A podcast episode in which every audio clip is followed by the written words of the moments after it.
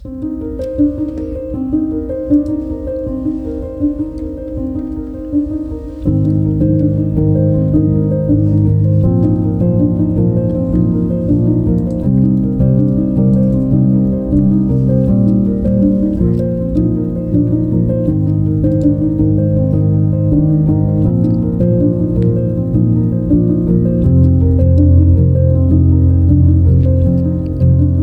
暂时没有名字。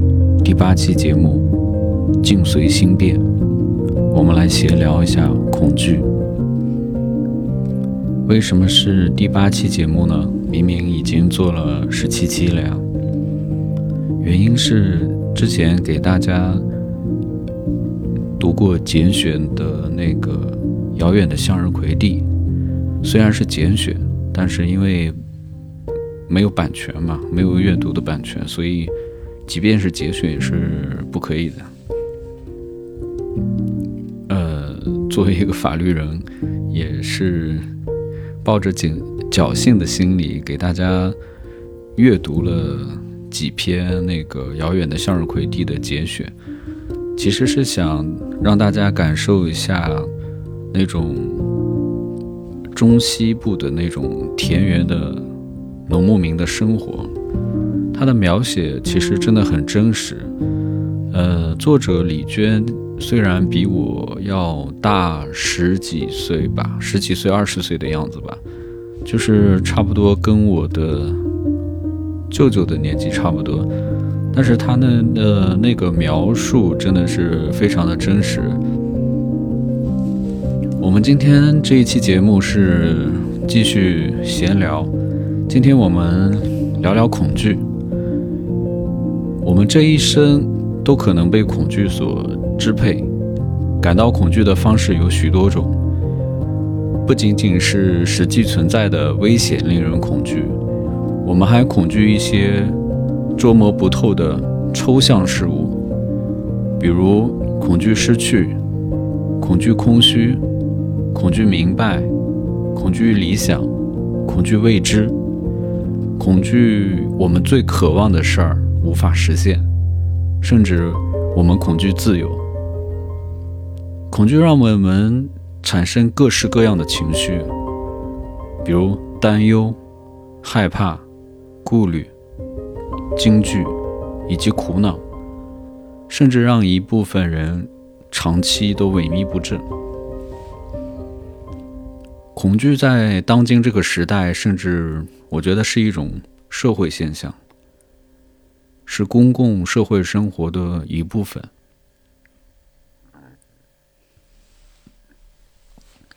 集体恐惧使我们意识到自身负有沉重的责任。每个人都想像诺亚建造方舟一般去准备，然后以应对一场已然被宣告的大洪水的到来。这个大洪水。就是我们每个人身上的恐惧。如果恐惧有级别指数的话，比如让你慌乱、担心，或者真的是惊恐到把你吓傻，听众朋友们，让你们恐惧的事儿有些什么？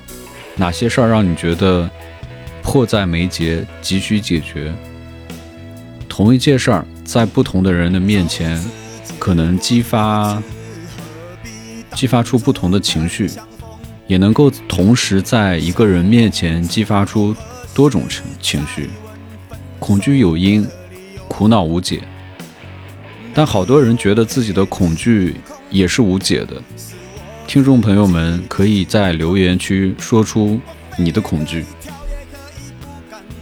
莫泊桑在《恐怖》中有这么一段话，他说：“恐怖是很骇人听闻的东西。”一种残暴的感受，就像灵魂瓦解了一般，心神与思想可怕的痉挛，只剩下记忆触发一阵阵懊恼的颤抖。我深有体会，恐惧这个东西，有时候是确定性的，有时候又是不确定性的，因此有些恐惧让你没法清晰地说出其所以然。此时，不确定的恐惧是否会到来，或将如何到来，就会让人置身于苦恼中无法自拔。故此，我希望听众朋友，我也希望我的朋友，那些有不确定性恐惧的朋友，可以放下这个恐惧，不要把自己悬置于一个类似于深渊边缘的地方。这种虚无缥缥缈的恐惧，这种让你惴惴等待的恐惧，我觉得更偏向是一种烦恼，对未知的烦恼。因为我们都太期待对未来拥有一种确定性。其次，叠加对明日的恐惧之上的是选择的恐惧，比如。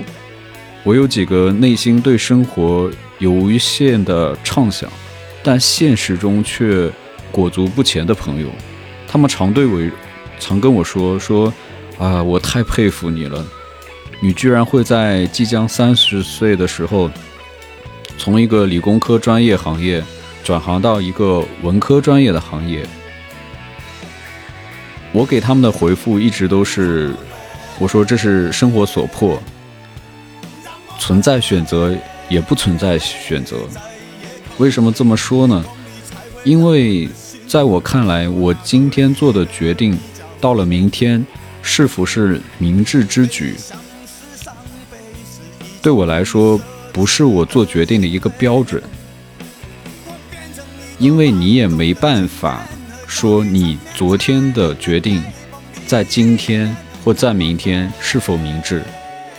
当两个选择摆在我面前的时候，我选择的是我喜欢的，我能适应的，因此是我坚信这个选择我能做得好，至少我能做得及格。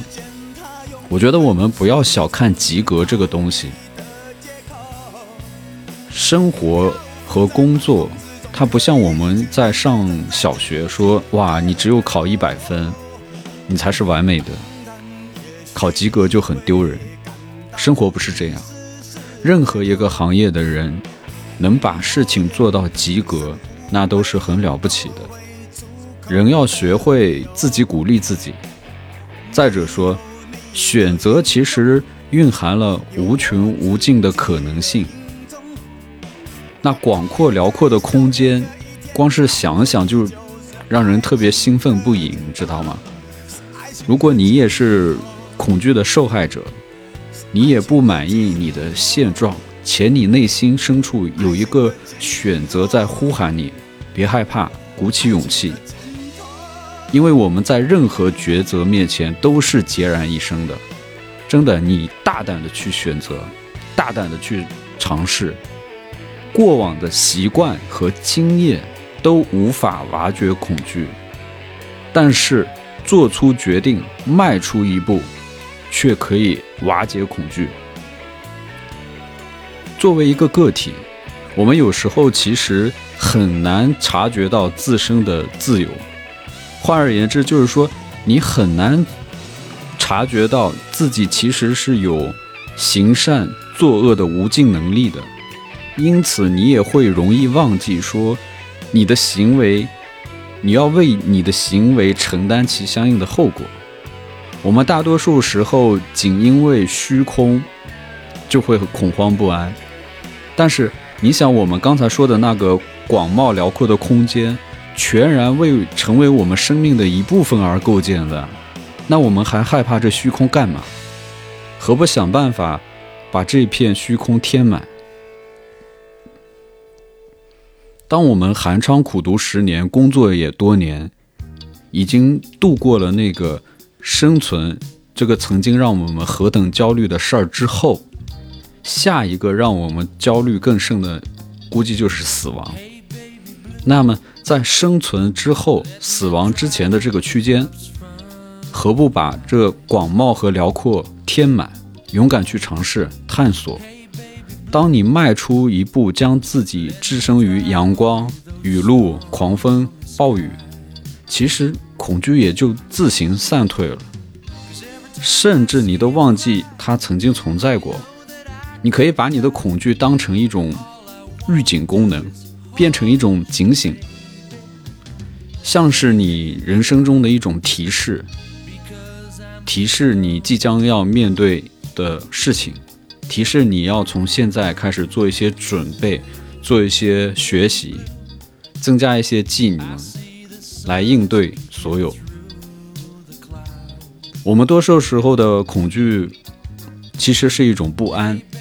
是一种麻烦，它对人的精神秩序产生了困扰，但它又没有入侵到你，仅仅是让你预感到危险，又不至于让你失去理智。它始终就萦绕心头，却又让你又让你对它不断的进行思考。我现在就。有很多时候会不安，这种不安可能已经成为了我的一种习惯。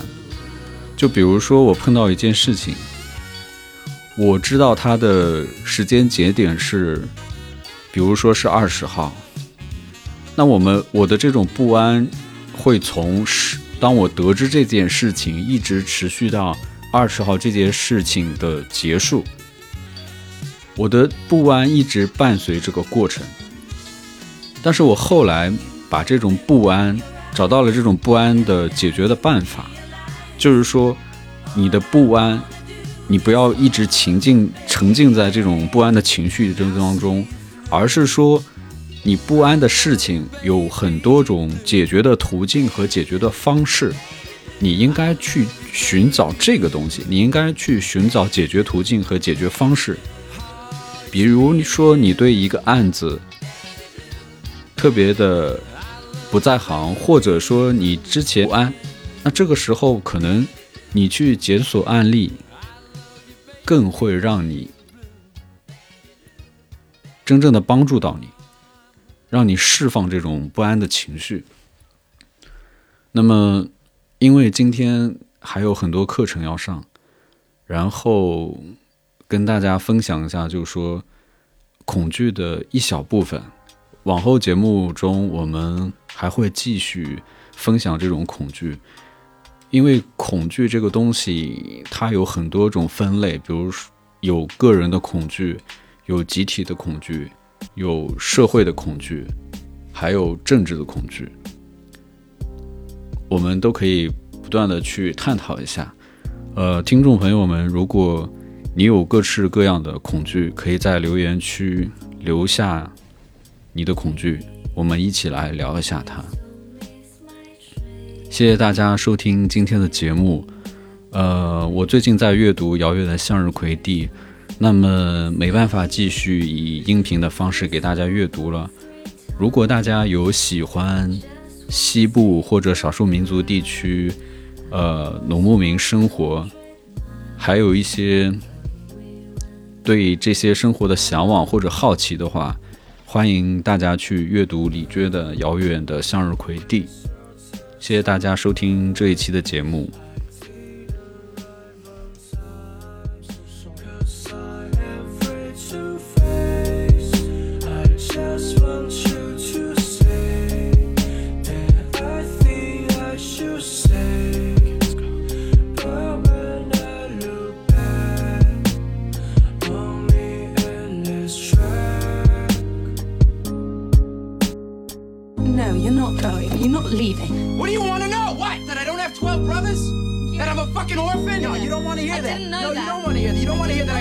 Cigarettes put out of me when I was a little kid. That this isn't fucking surgery, that the motherfucker stabbed me. You don't want to hear that shit, Skylar. I don't, do want Don't tell me you want to hear that I shit. I want to hear it because I want to help you, because I help want to be with... the fuck? What do I got, a fucking sign on my back? It says save me? Do I look like I need that? No, God, I just want to be with don't you because bullshit. I love you. Don't bullshit me. Don't you fucking bullshit me!